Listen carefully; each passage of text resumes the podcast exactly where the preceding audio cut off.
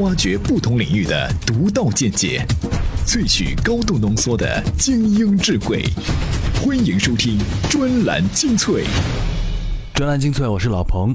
我呢是一个不会去碰股票的人，我也不知道为什么，可能是我觉得这种。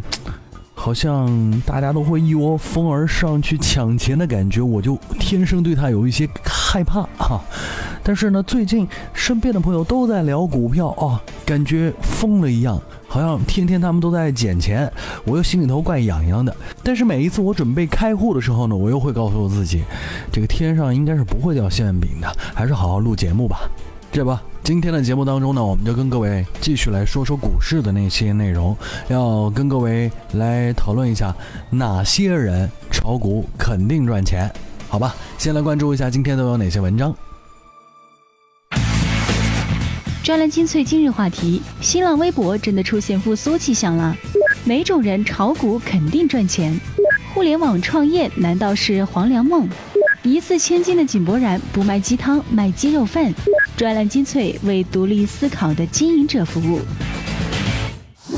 老彭说自己是不炒股的，所以呢，关于股票，我最亲切的一个场景呢，就是九十年代的时候看过一部无线电视台播放的商战大剧，叫做《大时代》哈，很多朋友都看过。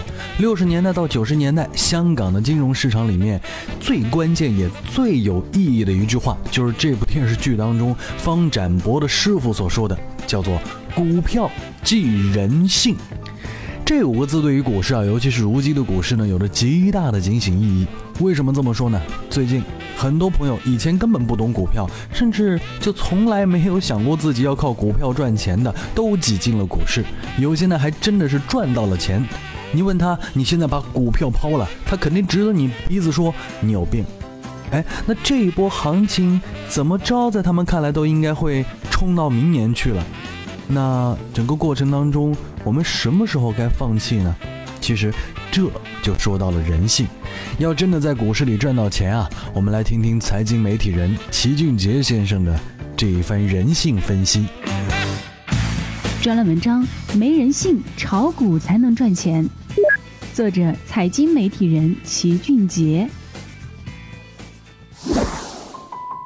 从踏进股市的第一天起，你要战胜的其实不是别的，就是人性。所谓人性，首先就是贪婪与恐惧。巴菲特说的两句话大家都记得，那就是“别人恐惧我贪婪，别人贪婪我恐惧”。这两句话真的很好背，但做到确实太难太难了。比如现在就是一个所有人都贪婪的时候，有没有人恐惧呢？大部分人只要走上了炒股这条路，他扔进股市的钱就再也别想拿回来了。赢了还想再赢，赢到输为止；而输了还想再翻本，直到倾家荡产为止。几乎没有可能从股市上带着盈利撤退。牛市自不必说，肯定是不断投入的过程。现在你不能从股市上全身而退，等到股市掉头了，你一定也退不出来。没错，这就是人性。其次。人都是自大的、任性的、永不认错的。买入股票的原因，就是因为它能涨，而不是以前我在这里面亏过钱；而卖出股票的原因只有一个，那就是它以后要跌了，跟我是否已经在里面盈利没半毛钱关系。这是一个理性投资者该具备的。但目前的情况是，买入往往很盲目，一旦买错了，绝不止损，坚信自己的判断，直到无法挽回。本来是来赚差价的，结果变成了长期投资；本来是学江恩的，最后学成了巴菲特。但您拿的却是一只垃圾股。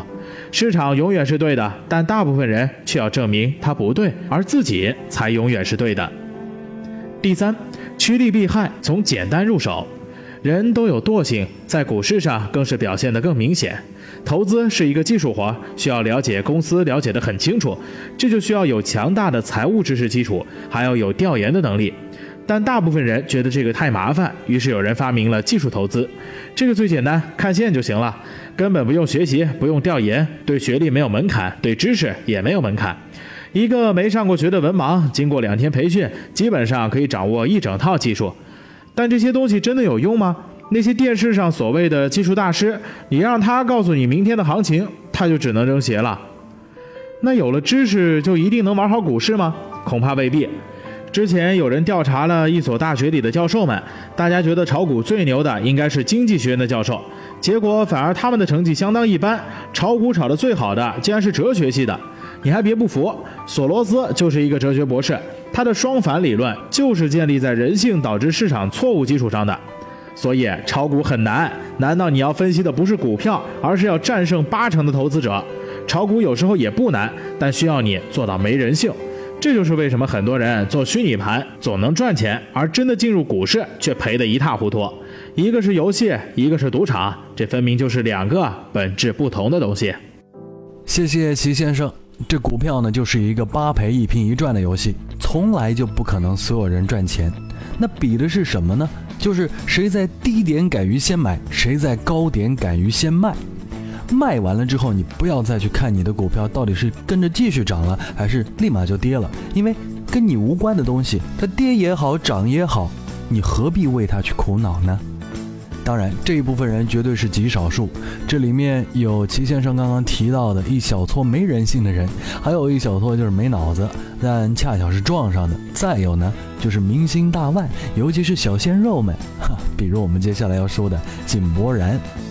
二零一五年底，同中国股市一样爆红的小鲜肉们也迎来了自己事业的牛市，其中井柏然就是当中的大牛。他到底有多红呢？嗯，想必昨天在百度搜索的热词里面，各位发现了一个新词，叫做“井柏然字体”。据说是因为井柏然参与的明星真人秀《花儿与少年》第二季当中，他手写心灵鸡汤被资本市场看到，以一千块每字的价格被某知名字库买断版权，三千字卖出了三百万，还真是一字千金啊！不过这也让人想到了另一个词。叫做字如其人。专栏文章：一字千金的井柏然不卖鸡汤，卖鸡肉饭。作者：影评人黄新亮。如果说井柏然的脸被舞台上的灯光聚焦，那么他的字是如何从深巷之中的酒香飘入伯乐的鼻子里的呢？井柏然啊，首先要谢的只有他自己。井柏然的粉丝们最明白，当其他明星的微博在转载和转发心灵鸡汤的时候，井柏然的手写微博俨然成为了“井”字招牌。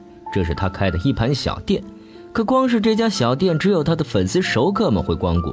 毕竟经营理念和产品层次跟不上更为大众的口味儿。偶然的机会，他看到了花儿与少年的连锁店加盟的契机，毫不犹豫地奔向了连锁店的怀抱。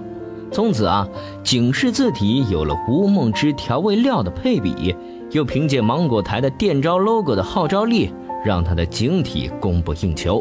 这就是一个年轻人跨界的创业成功案例呀！电脑和手机上打出的字，绘制出来的都是鸡汤，有的虚情假意，就是勾兑了鸡精或者其他香料的鸡汤；个别能够发人深省，就是真材实料的鸡汤。不过鸡汤终归是鸡汤。只能暖暖身，可不抗饿。而井柏然用手写就不是鸡汤了，而是鸡肉饭。你能够看到大江南北的某鸡肉饭的扩张能力，一条街上都有好几家店，而且店里就卖这么一款饭。这与井柏然的字体连锁店的经营理念是一样的，只有励志的鸡肉饭，其他口味和材料的，请去他家。不过说到底，井柏然的字体之所以能够卖出一字千金的高价。不是为了取悦他的粉丝，凭的是井柏然见功底的一笔一画。从井柏然的字体来看，形状饱满、圆润有力，又有自己的特点，不是模仿某一大家的字体，这才会有了井体的称呼。之前也有方正、徐静蕾体的先例。你说其他小鲜肉的字体如有井柏然的十分之一功底，那么小学的硬笔书法课就能把小鲜肉的字体当做临摹的范本了。这才是从源头上调动小学生写好字的动力啊！不过，字如其人又从井柏然的井底得到了验证。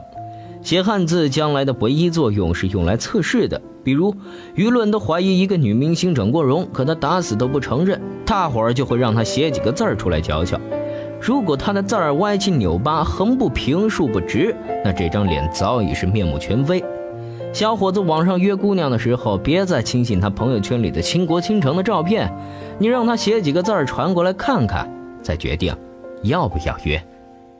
这里依旧是专栏精粹，我是老彭。刚才我们说到了这个明星写字啊，井柏然的字。其实写字就两个作用，一个是签合同的时候最开心，二一个呢就是给粉丝们签名。但是想一想，这两点还是派不上用场。就拿签名来说吧，我们很少能够认清他签的是个啥。但是呢，字如其人，至少像井柏然这样的小鲜肉写出来的字，它本身也是美的。除非你认为古人告诉我们的字如其人是假的，哈。说完了井柏然，我们再来提另外一个小鲜肉，这是谁呢？这叫鹿晗。前几天有人在新浪微博的福布斯官方账号上发布了一条含有九零后明星鹿晗的名字和图片的消息，这消息呢迅速获得了五万多次转发、八千多条评论以及两万多人点赞。这说明什么？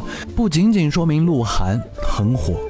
但今天我们不是来聊颜值经济的，我们来说说新浪微博，它的影响力在过去几年是一直在下降，但是在某些独特的话题上面，它的影响力依旧不容小觑。当然了，这种现象在 Twitter 那边也存在，在超级碗这样的事件上，推特的影响力甚至超过了 Facebook。但仅凭这些优势，新浪微博能复苏吗？专栏文章：新浪微博真的出现复苏迹象了。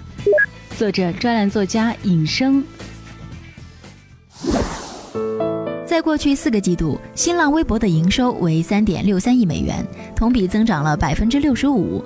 相对于目前的市值，大约只有八点八倍的市销率。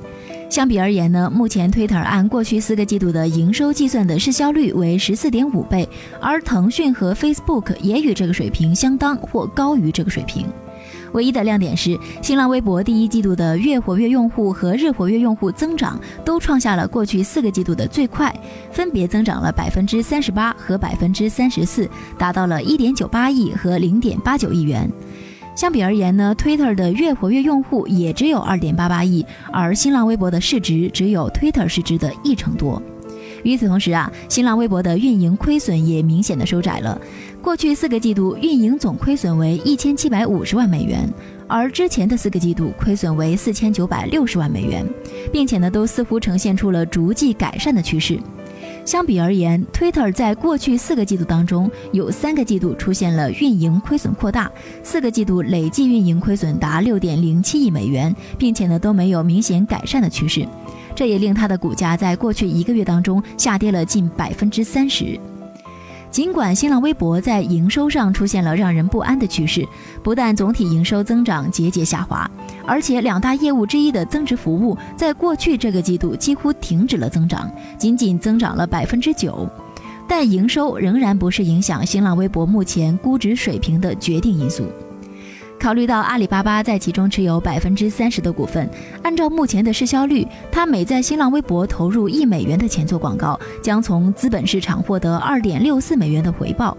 只要它有足够的动力进行市值管理，理论上并不难让新浪微博交出一份乐观的财报。真正起决定作用的将是前一组指标，即用户活跃度的提升，以及整体战略朝着主流应用的有效程度。新浪微博目前的市值水平大约只相当于百分之三十五的乐观和百分之六十五的消极，而在第一季度时呢，大约只相当于百分之二十的乐观和百分之八十的消极。如果在接下来的一到两个季度，它的活跃用户数，特别是日活跃用户增长能保持目前的势头，甚至加速增长，并成为趋势性事件，那么估值也就可以相应的转向单用户价值指标。那个时候呢，新浪微博的估值将迅速的进入到六十到九十亿美元的区间，但这种可能性啊，目前仍然有太多的不确定性了。除了刚刚这些数据之外呢，还有两条关于新浪微博的新闻。一条是说新浪微博正在大规模封杀营销大号，清理垃圾粉丝，引发了很多用户的投诉。另一方面是说新浪微博官方卖粉创收，里面好歹咱们就不去评析了。但是呢，引发了拿手机就刷微博时代的乡愁，肯定是让人难受的。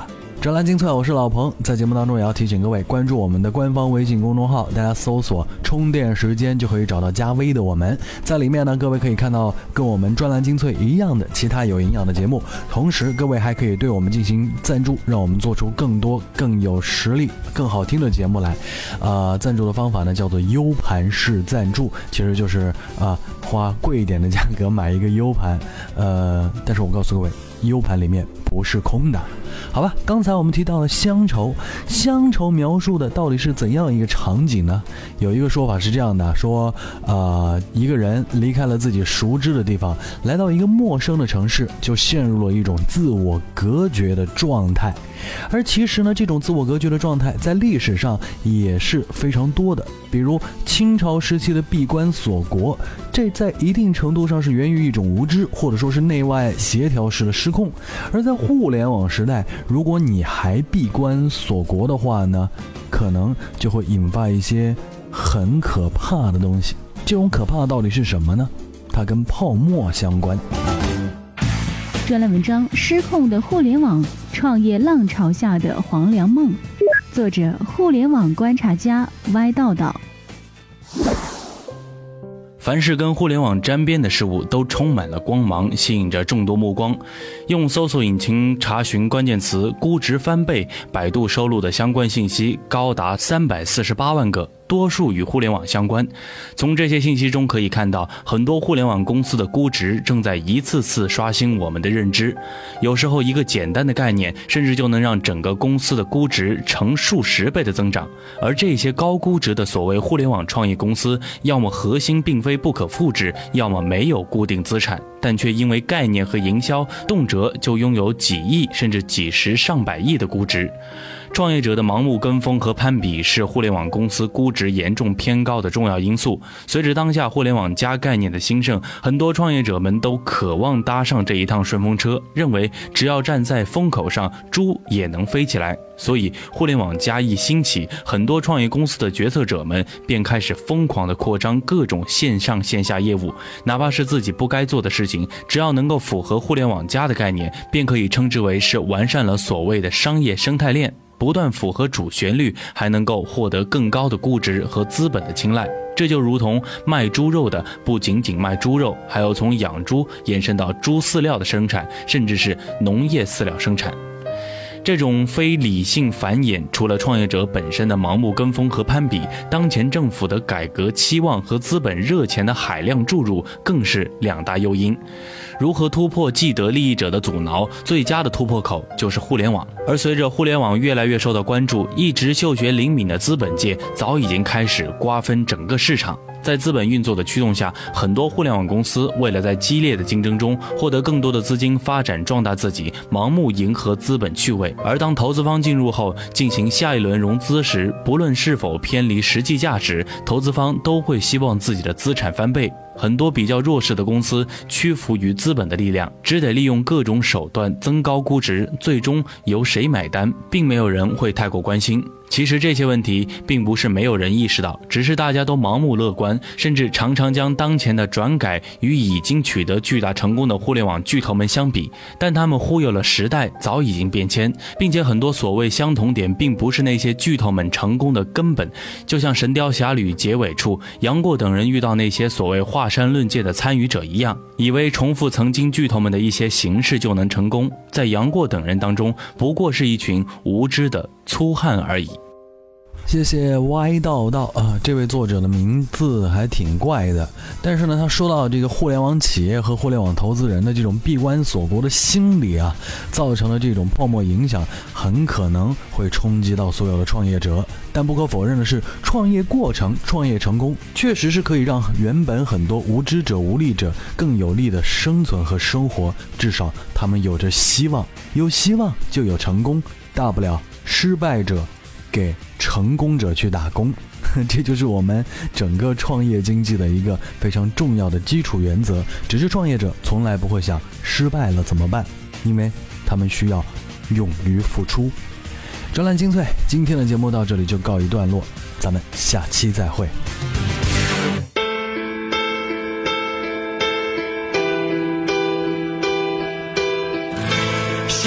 Feel an empty heart as love is fading from all the things that we are, but are not saying. Can we see beyond the scars and make it to the dawn?